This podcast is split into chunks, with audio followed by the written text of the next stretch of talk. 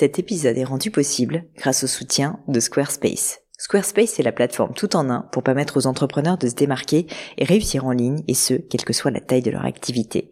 Pourquoi est-ce que j'ai choisi Squarespace comme sponsor du podcast? D'abord parce que je sais qu'ici vous êtes très nombreux à entreprendre, avoir un podcast ou un projet qui nécessite d'être valorisé sur un site web. Et que Squarespace propose des outils vraiment simples d'utilisation pour avoir un site beau, propre et efficace en un minimum de temps. Quelques exemples de fonctionnalités, des templates de sites web personnalisables et adaptatifs pour créer des sites beaux et design en un temps record, l'outil email, le nerf de la guerre pour développer votre activité et communiquer avec vos clients, ou encore leur outil SEO intégré pour émerger sur Google sans être un produit métier. Alors si vous voulez donner à votre business toutes les chances de se développer, je ne peux que vous recommander d'aller sur le site squarespace.com. En plus, Squarespace vous offre moins 10% sur votre première commande de site web ou de domaine avec le code Pauline. N'hésitez pas et rendez-vous sur squarespace.com, code Pauline.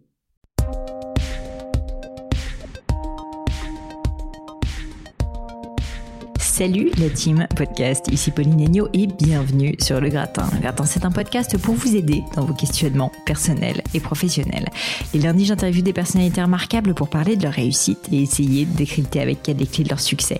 Le mercredi, avec les leçons, c'est un peu le moment de coaching par le gratin où je réponds à vos questions sur des thèmes variés autour de l'entrepreneuriat, du business, de façon générale, du marketing, des réseaux sociaux et bien plus encore, avec pour objectif de vous aider à devenir la meilleure version de vous-même.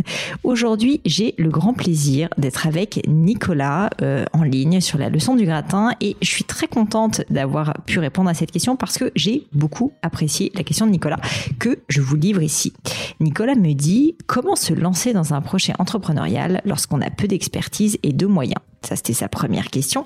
Et la deuxième question, non pas au niveau de l'expertise, mais vous allez voir qu'on y a répondu aussi euh, dans cet épisode, c'était vraiment sur le sujet de comment réussir à savoir si on a un marché? Comment savoir si son client va adhérer à son produit ou pas, surtout si on est sur un produit innovant? Alors j'ai vraiment essayé de répondre à ces deux questions avec Nicolas. Donc d'abord la question de l'expertise, où j'ai quand même cet exemple avec Gemio d'avoir lancé une marque de joaillerie. Alors je connaissais strictement rien au secteur et donc j'ai essayé de répondre à cette question avec lui en lui donnant quelques clés pour justement réussir à bien se faire entouré. Et ensuite, dans un deuxième temps, on a parlé de cette autre question qui, pour le coup, est fondamentale pour n'importe quel projet entrepreneurial. Comment savoir si on a un bon fit de marché, si on a des clients potentiellement intéressés par son produit? Une question qui est absolument fondamentale et à laquelle j'ai donc répondu. Mais je ne vous en dis pas plus et laisse place à cette nouvelle leçon du gratin. Allô Nicolas? Oui, bonjour Pauline. Et écoute, euh, ravi de t'accueillir sur euh, cette leçon du gratin, Nicolas. Est-ce que tu pourrais, s'il te plaît, commencer par te présenter et puis euh, me dire qu'est-ce qui t'amène sur cette leçon du gratin? Oui, avec plaisir. Donc, tout d'abord, merci de me recevoir aujourd'hui sur le gratin. Je suis très heureux d'être là. Donc, je m'appelle Nicolas, j'ai 22 ans. Je suis étudiant en école de commerce. Mhm. Et depuis le début du confinement, donc en mars dernier, je me suis plongé dans le monde de, de l'entrepreneuriat à travers des podcasts euh, comme Le Gratin, des lectures ou encore des vidéos. Et étant un grand passionné euh, de sport, j'ai également commencé à travailler sur quelques idées de, de projets, mais très vite euh, rencontré une vraie problématique, je dirais, euh, que je pense que tu as probablement vécu pendant la création de Gemio, et qui est de comment se lancer dans un projet entrepreneuriat quand on a donc une idée potentielle, mais sans vraie expertise, ni moyens financiers ou matériels, et surtout sans être sûr que l'idée plaise et euh, qu'elle rencontre ce fameux product market fit. Trop bien, j'adore cette question. Je suis trop contente. Euh, je t'avais dit en amont que, que je, j'ai découvert la question, c'est vrai. Et en fait, euh, mon équipe les choisit bien ces questions, donc je suis ravie. Euh, en fait, bah, c'est vrai que c'est un sujet qui, qui me parle parce que moi, quand j'ai lancé Gemio, je ne connaissais rien, mais rien de rien à la joaillerie. Il se trouve que j'étais en train d'acheter ma bague de fiançailles, donc bien sûr, si tu veux, j'ai commencé à m'y intéresser à ce moment-là. Mais franchement, j'avais pas de famille du secteur, etc. Donc, j'ai envie de te dire, c'est déjà la première chose qu'il faut se dire, c'est que c'est pas un désavantage de pas être un expert de base. J'en suis mhm. vraiment convaincue parce que à l'inverse, ça risque aussi de te donner des idées que des gens du secteur n'auraient pas. Nous, par exemple, bah, le fait qu'on ne soit pas du secteur fait qu'on a pensé complètement différemment le business model de la joaillerie, qui normalement est complètement fondé sur du stock. quand tu es joaillier, habituellement, tu designs des bijoux, ensuite tu les produis, tu en fais du stock et tu les distribues via tes boutiques physiques. Et nous, ben, n'étant pas du sérail, n'ayant pas cette connaissance et surtout n'ayant pas les moyens de nous payer du stock qui en joaillerie, tu peux l'imaginer, coûte assez cher, eh mhm. bien, euh, on a trouvé une autre solution qui était donc d'inventer euh, la première marque de joaillerie personnalisée, donc où on fabrique le bijou sur mesure. Et donc la raison pour laquelle je te dis ça, c'est que déjà la première chose, c'est n'aie pas peur. Franchement, euh, c'est pas parce que tu viens pas du secteur que tu n'es pas tout à fait capable de t'emparer de ce sujet. Après, à l'inverse, là où il faut être quand même honnête avec soi-même et pragmatique, c'est que si tu connais pas le secteur, il va falloir que tu t'entoures de personnes qui, elles, connaissent le mhm. secteur pour justement éviter quand même un certain nombre d'erreurs. Nous, typiquement, euh, on connaissait rien à la joaillerie, donc en termes d'achat de pierres, d'achat de métaux précieux, en termes aussi évidemment de fabrication, il a quand même fallu à un moment donné qu'on trouve des personnes qui, elles, avaient l'habitude de faire ça et qu'on les challenge avec notre vision. Et donc c'est ce qu'on a fait, et notamment au début, la première étape fondamentale dans notre histoire, ça a été vraiment de trouver les ateliers partenaires avec lesquels euh, jusqu'à aujourd'hui on travaille pour euh, nous accompagner ouais pour pour nous accompagner dans le développement de de, de Gemio euh, et donc pour pour vraiment prendre part. Et donc on en a fait vraiment des partenaires stratégiques très tôt dans l'histoire de Gemio. Donc ça a été un gros travail si tu veux même humain euh, de les convaincre de leur donner envie de leur faire voir notre vision pour qu'ils nous partagent notamment au niveau technique tout simplement comment est-ce qu'on fabrique un bijou qu'est-ce qu'on pouvait faire qu'est-ce qu'on peut pas faire parce qu'on avait cette problématique particulière de fabriquer sur mesure. Donc il fallait vraiment qu'on adapte la fabrication à notre à notre production particulière. Et donc déjà mon premier conseil par rapport à ta question, c'est au-delà de pas avoir peur, c'est de pas avoir peur, mais de rester pragmatique. Si tu es entrepreneur, tu vas te rendre compte c'est toujours la même histoire. Il faut voir grand, il faut avoir des rêves, euh, mais en revanche, il faut quand même toujours ne pas euh, euh, tomber dans des illusions, si tu veux. Il faut pas prendre ses rêves pour des réalités non plus. Et donc il faut en permanence faire, comme je le dis, l'hélicoptère entre ce que tu veux, ta vision, là où tu te projettes long terme, et en même temps, ben retourner sur le terrain en permanence et se dire, ok, je suis pas du secteur, c'est très bien, mais par contre il va falloir que je trouve des experts. Donc tu peux réfléchir à trouver des mentors, à trouver des fournisseurs, à trouver euh, des amis tout simplement si tu veux qui sont dans le secteur et qui pourraient quand même euh, souvent sur le produit te conseiller pour que tu sois sûr euh, bah, de pas commettre des erreurs qui tout simplement pourraient te faire perdre pas mal de temps et d'argent. Donc ça, je sais pas si tu as des personnes dans ton entourage qui, qui pourraient te conseiller euh, là-dessus, mais c'est déjà un petit conseil que je peux te donner, qui est euh, de ne pas nécessairement t'associer avec quelqu'un du secteur, mais en revanche d'avoir, en tout cas dans ton entourage, dans ton cercle proche, des personnes qui vont pouvoir te conseiller. D'accord. Est-ce que c'est quelque chose que tu as aujourd'hui ou pas du tout? Euh, Oui, parce qu'en fait, je suis actuellement en stage chez Nike, donc c'est vraiment la mhm. boîte de rêve, moi qui souhaite travailler dans, le, secteur. Dans, le, ouais, dans, le, dans ce secteur-là. Euh, donc, euh, j'ai commencé un peu à rencontrer du monde qui pourrait potentiellement m'aider sur ce, sur ce projet sportif-là. Donc, oui, effectivement. Ouais. Bah, tu vois, c'est intéressant ce que tu dis parce que je pense que il faut, euh, et, et c'est pas être manipulateur ou être intéressé, mais vraiment, il faut que tu arrives à créer des connexions avec des personnes de qualité qui pourront t'aider. C'est mmh. hyper important. Et ça, c'est un message que je peux donner d'ailleurs qu'on soit entrepreneur ou pas. Si jamais vous avez une vision euh, pour votre vie professionnelle et que vous savez que vous voulez plus tard travailler dans tel ou tel domaine, en fait, créer un réseau dans ce domaine-là est une force euh, exceptionnelle qui va vous permettre d'aller beaucoup plus vite, de gagner beaucoup de temps parce que vous allez bénéficier tout simplement de l'expérience de cette personne. Et donc, toi, si tu, es chez Nike, tu as cette chance, euh, profites-en pour essayer de te dire dans quel euh, secteur euh, au sein de, de, l'entreprise Nike j'aurais envie d'avoir euh, de meilleures compétences et donc essayer bah de, de, rencontrer. Tu peux tout à fait, tu vois, envoyer un message, en parler à ton boss éventuellement si tu trouves que c'est mal approprié, mais mm. essayer de rencontrer des personnes au sein de l'équipe Nike qui pourraient avoir de la valeur pour ta future entreprise, leur être très transparent avec eux sur ton projet, à mon avis. je pense que c'est hyper important d'être franc, d'être honnête parce que pour le coup, si jamais juste essayer de grappiller des infos sans être transparent, ça risque de complètement se retourner contre toi être honnête et ensuite essayer de ce qu'on dit souvent en anglais les onboarder, c'est-à-dire les motiver pour qu'éventuellement plus tard, quand tu vas réellement lancer ton projet, euh, tu puisses peut-être en faire des actionnaires, peut-être euh, donc en faire, euh, comme je disais, des investisseurs, des actionnaires, peut-être en faire des partenaires, des fournisseurs ou juste des conseils externes. C'est tout à fait possible. Et nous, c'est ce qu'on a fait, comme je te disais, chez Gemio, tant avec nos ateliers qui sont des fournisseurs mais qui nous conseillaient, qu'avec certains actionnaires qu'on a choisis soigneusement justement parce qu'on savait qu'on avait des déficiences, des limites suite et qu'on connaissait pas tout sur du tout, bien au contraire même, j'ai envie de te dire, sur le secteur de la joaillerie et du retail.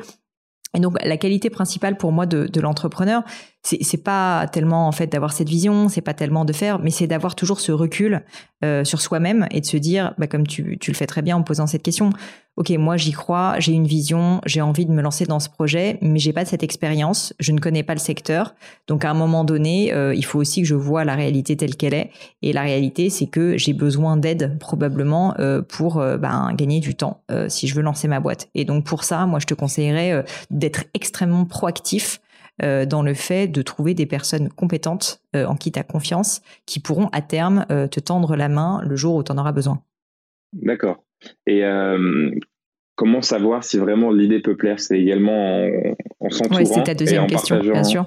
Ça. Alors, pour ça, c'est ça, c'était donc euh, la, première question, c'était sur euh, comment se, s'entourer, on va dire, euh, de personnes qui vont pouvoir t'aider à, voilà avoir soit techniquement, soit au niveau du mhm. produit, un minimum d'expertise sur ton secteur d'activité. et la deuxième question, c'était effectivement, je connais rien au secteur, comment réussir à savoir si juste il y a un marché, quoi, parce que globalement, je connais pas ton produit, mais s'il est un temps soit peu innovant, comme nous c'était le cas avec Gemio, une marque de joaillerie personnalisée online, ça n'existait pas, 100% made in France. Donc la première chose, c'est de se dire est-ce que juste il y a un intérêt quelconque euh, des clients pour ça? Et là, j'adore cette question parce que euh, bah parce qu'en fait, c'est la base de la base de la base de l'entrepreneuriat. Moi, c'est ça qui me porte, c'est ça qui me fait vivre, c'est trouver des clients. Il faut que tu trouves des clients. Il faut que tu fasses un produit très simple euh, il faut que tu fasses une première euh, répétition, si tu veux, de ton produit, un premier mhm. prototype qui sera complètement imparfait, le fameux MVP comme on en parle souvent dans les livres comme Lean Startup, etc., mais qui fonctionne et qui a marché par exemple pour Gemio, alors qu'on a une marque de joaillerie, c'est-à-dire que ce soit un site internet, que ce soit euh, une paire de pompes, que ce soit un service, peu importe, il faut que tu te débrouilles, c'est ça ton job d'entrepreneur, pour créer un premier produit qui va dans le sens de ta vision, qui est imparfait certes, mais qui va te permettre de tester l'appétence du marché pour ce que tu souhaites leur vendre. Nous, c'est exactement ce qu'on a fait avec Gemio. Je te raconte en deux mots l'histoire. C'est mhm. donc on voulait faire cette marque de joaillerie euh, personnalisée online, donc pas de compétences sur joaillerie et franchement aucune idée s'il y a un marché. Et ben du coup, on s'est dit ok, on se donne trois mois pour lancer un site internet qui soit capable de vendre des bijoux personnalisés online. Ça, ça a été très difficile, évidemment, mais on l'a fait. On a réussi à trouver des fournisseurs de pierres, de métaux, à trouver des fournisseurs aussi euh, façonniers, donc euh, qui fabriquaient, et puis en, même temps à coder un site internet absolument dégueulasse sur WordPress, je me rappelle, euh, qui était capable, si tu veux, de vendre ses bijoux. Les bijoux, je te raconte même pas, ils étaient moches, mais ils étaient moches. Tu peux pas imaginer, parce que c'était moi qui avais pris un crayon qui savait pas dessiner. Je m'étais dit bon, allez, on fait ça. Donc c'était limite des Lego, tu vois. C'était genre, t'avais un mhm. rond et puis une pierre dessus, mais c'était good enough parce que ça existait et que ça nous a permis, quand on l'a sorti, je me rappelle très bien le 1er septembre 2011, de pouvoir commencer à se dire on va tester ça auprès d'amis, auprès de clients potentiels. Et donc c'est ce qu'on a fait. Le site est sorti en septembre. Évidemment, on n'a pas eu nos premiers clients tout de suite, mais assez vite parce qu'on en a parlé autour de nous, à notre réseau, qu'on a essayé euh, d'activer un peu d'influence des réseaux sociaux, etc. En fait, on a commencé à avoir quelques premières commandes. Et ces premières commandes, Nicolas, mais je t'assure, ça a été, je pense, les commandes et les personnes qui ont apporté le plus de valeur à l'entreprise en, en, en 10 ans d'expérience entrepreneuriale, parce que ces premiers clients vont te donner le là sur qu'est-ce qui est important ou pas sur ton produit, qu'est-ce qui compte pour eux, qu'est-ce qui à l'inverse ce sont des freins. Et donc ça nous a permis, mais vraiment de construire euh, beaucoup plus précisément notre prototype d'entreprise à ce moment-là parce qu'on avait eu ces quatre ou cinq premiers clients qui nous ont dit non mais nous attendre dix semaines c'est pas possible. Nous le 100% sur mesure on s'en fout on veut juste de la personnalisation. Nous euh, on veut du made in France. Donc vraiment ça nous a permis de nous rendre compte d'énormément de choses et on aurait probablement fait fausse route si jamais on avait fait euh, tu vois euh, un, un, Excel pendant dix ans et qu'on avait et qu'on avait juste essayé dans notre tête d'imaginer la meilleure solution. Le terrain le client je t'assure il n'y a que ça de vrai. C'est ça qui va te donner la clé qui va te donner la solution et qui va te faire te rendre compte si oui ou non ton produit euh, fonctionne ou pas par rapport à ton marché. Donc mon message il est simple, c'est que il faut effectivement peut-être que tu t'entoures, profite de ton expérience actuelle chez Nike, mais au-delà de ça, il faut juste que tu te dises quelle est la version la plus low cost et la plus simple du produit que j'ai envie de faire, que je puisse faire actuellement. C'est mhm. quoi mon MVP Donc c'est quoi mon minimum viable product? Vraiment le minimum que je peux faire. Tu te mets une deadline et tu te la mets de manière très ferme, très spécifique et très courte, beaucoup plus courte que tu penses qu'il est possible. C'est-à-dire que c'est pas six mois, c'est pas quatre mois, c'est plutôt deux à trois mois maximum. Et une fois que tu as fait ça, bah tu bosses. Juste, tu bosses comme un chien. Tu crées ton produit. Et une fois que tu l'as créé, tu vois des clients tu fais tout ce que tu peux, tu remues ciel et terre pour trouver des clients, tu vas les chercher avec les dents. C'est ça la vie de l'entrepreneur. S'il faut euh, aller dans la rue euh, pour faire des flyers, tu fais des flyers dans la rue, euh, tu fais tout ce que tu peux sur les réseaux sociaux, tu passes sur la leçon du gratin, tu, tu, tu te débrouilles, mais tu essayes d'avoir deux, trois clients qui achètent ton produit. Parce que si tu arrives à générer avec zéro moyen et un produit à moitié nul des clients, a priori, il y a de fortes chances pour que le jour où vraiment tu te lances en bonne et due forme, là, ça cartonne. À l'inverse, si jamais ça marche pas du tout, que tu te rends compte que tu que des retours clients négatifs, qu'en fait personne n'en a rien à cirer de ton produit, pas juste parce qu'il est moche, mais parce qu'en fait juste il n'y a pas d'intérêt pour ton produit, eh bien laisse-moi te dire que tu seras content de t'être fixé une deadline à deux mois et non pas à six mois. D'accord. Et euh, comment savoir quelle tâche prioriser dans ce sens-là? Par exemple, euh, ne pas perdre du temps sur des choses comme le logo, comme la, le, des choses. Le, c'est simple, ça s'appelle le, produit minimum pour vendre. Donc, c'est-à-dire qu'il faut que tu puisses vendre ton produit.